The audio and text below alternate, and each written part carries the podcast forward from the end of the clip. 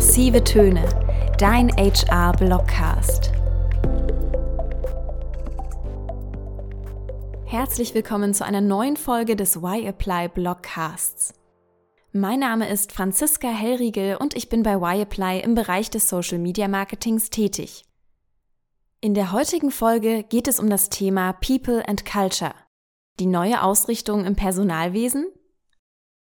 People and Culture ersetzt mittlerweile vielerorts den altbekannten Human Resources Begriff. Die Message? Mitarbeiterinnen und Unternehmenskultur werden gefördert. Der Mensch ist keine Ressource mit ökonomischem Wert. Ein leeres Versprechen oder Auftakt für eine neue Ausrichtung von Personalabteilungen. 2020 war ohne Frage kein einfaches Jahr für Unternehmen und deren Mitarbeiterinnen. Während Themen wie die Digitalisierung, New Work und Homeoffice bereits in den Jahren zuvor immer heißer diskutiert wurden, hat die Corona-Krise ein für alle Mal deutlich gemacht, wie wichtig ein Um- und Neudenken bestimmter Personalprozesse ist. Nicht zu vergessen ist dabei der hybride Arbeitsmarkt, der zwar auf der einen Seite aus Bereichen mit einem Überangebot besteht, auf der anderen Seite aber Bereiche mit einem Engpass verzeichnet und die Suche nach Spezialistinnen zunehmend erschwert. Diese Entwicklungen bestärken Unternehmen in dem Wunsch, an ihren eingearbeiteten und qualifizierten Mitarbeiterinnen festzuhalten, anstatt Zeit und Ressourcen in das Recruiting von neuem Personal zu stecken. Laut des HR Reports 2021 bleibt die Mitarbeiterbindung das relevanteste Handlungsfeld im HR-Bereich. Gleichzeitig können sich auf die Seite der Arbeitnehmerinnen 39 Prozent einen Jobwechsel gut vorstellen. Natürlich war einigen Personalerinnen auch in den vergangenen Jahren bewusst, dass ein Umdenken nötig ist und sie Mitarbeiterinnen nicht als Ressourcen ansehen können. Die Corona-Krise hat dieses Bewusstsein jedoch noch weiter bestärkt. Dadurch ist die Frage, wie Unternehmen ihre Mitarbeitenden halten können, jetzt aktueller denn je. Und auch die scheinbare Lösung ist nicht neu, aber dafür derzeit wieder am Aufleben. People and Culture ist in vielen Unternehmen der neue, offenere und persönlichere Begriff für die Arbeit mit und für das Personal. Der Erfolg der Firma ist abhängig von der Qualität und dem Wert der Mitarbeitenden, den die Unternehmen ihren Angestellten beimessen. Eine erfolgreiche Software liegt zumindest teilweise in den Händen der IT-Abteilung, genauso wie hinter einem oft verkauften Produkt ein geschicktes Sales-Team steckt.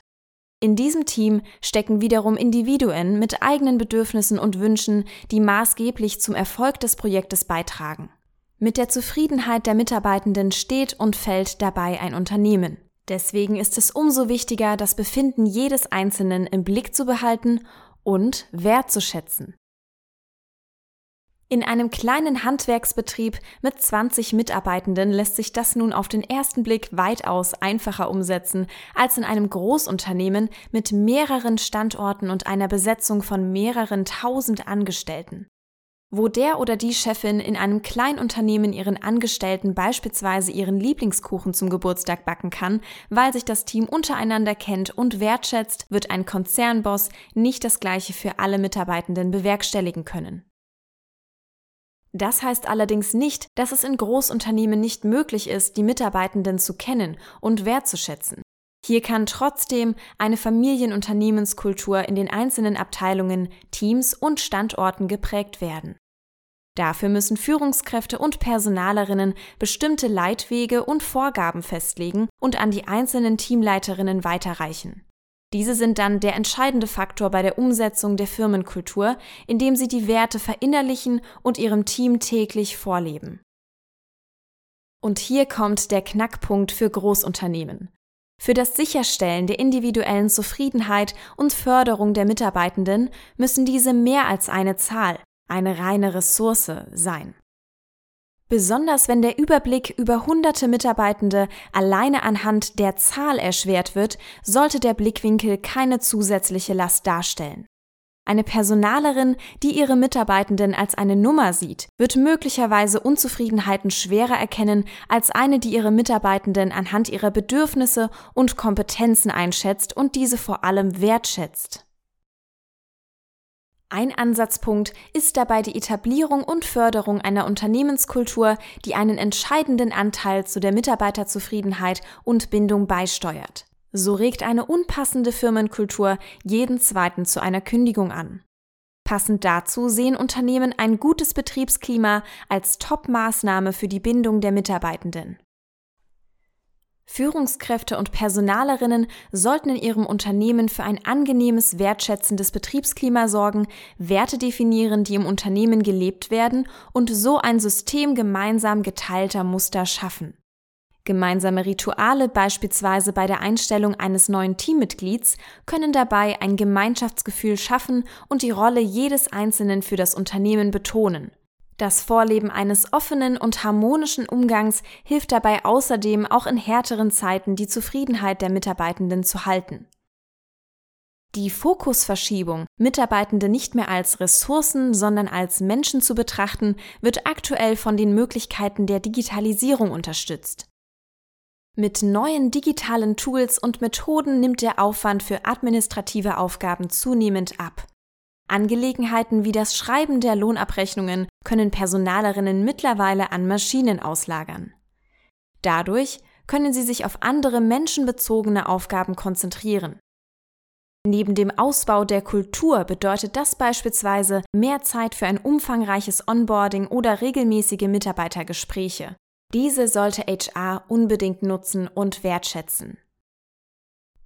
Gleichzeitig bringt die Digitalisierung auch ihre Probleme mit sich. Denn in Zeiten von New Work und Homeoffice müssen Mitarbeitende, die nicht zur Generation Digital Natives gehören, gegebenenfalls etwas mehr an die Hand genommen werden. Denn sie dürfen nicht den Anschluss verlieren, um weder Produktivität noch Zufriedenheit einzubüßen.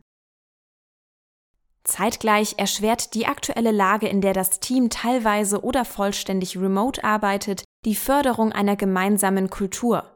Durch die individuelle Arbeit im Homeoffice kann dabei das Gemeinschaftsgefühl schnell verloren gehen, wenn es nicht gerade jetzt zusätzlich gefördert wird. Im Büro war eine Unterhaltung, aufbauende Worte und Unterstützung meist einen Schreibtisch weiter entfernt. Nun besteht die Gefahr, dass sich die Mitarbeitenden am eigenen Schreibtisch zu Hause alleingelassen fühlen. Folglich ist es besonders wichtig, die Verbindungen innerhalb des Teams aufrechtzuerhalten. Durch virtuelle Lunch-Meetings, Sprints und andere digitale Treffen.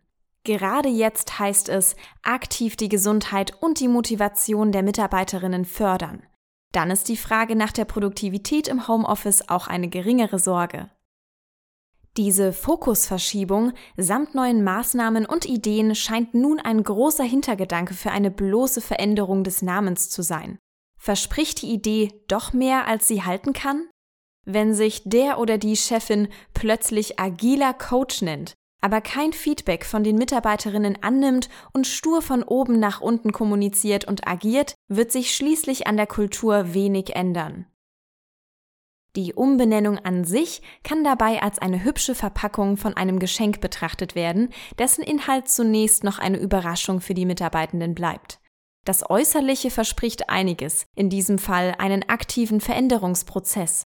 Ob diese hohen Erwartungen auch erfüllt werden, liegt allerdings auf Seiten des Unternehmens.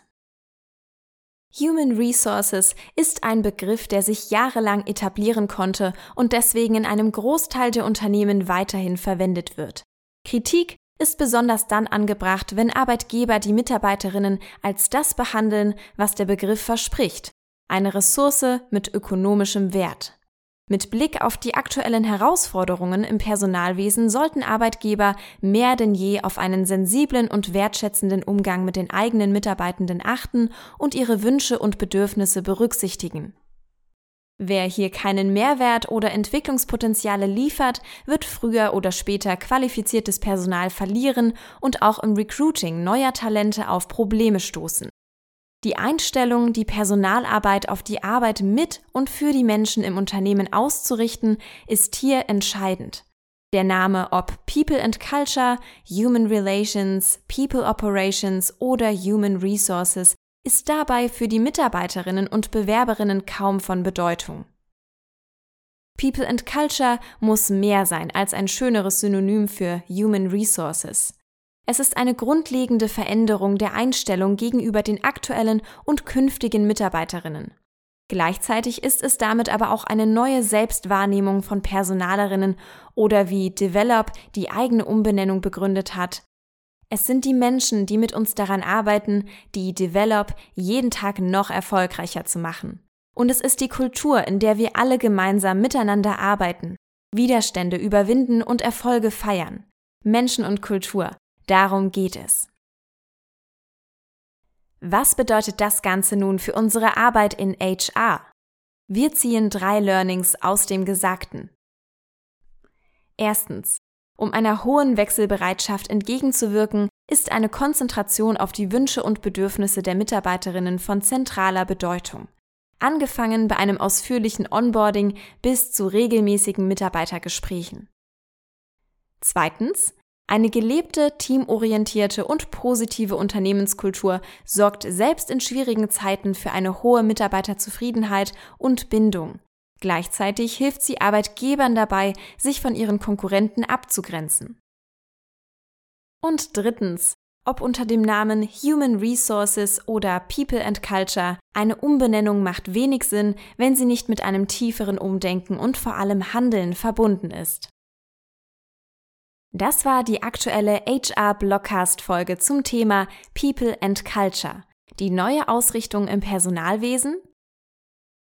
Damit du die nächste Folge nicht verpasst, abonniere uns doch gerne und wenn du sofort mehr erfahren möchtest, dann findest du auf whyapply.de weitere spannende HR News. Mein Name ist Franziska Hellriegel, vielen Dank fürs Zuhören und bis zur nächsten Folge.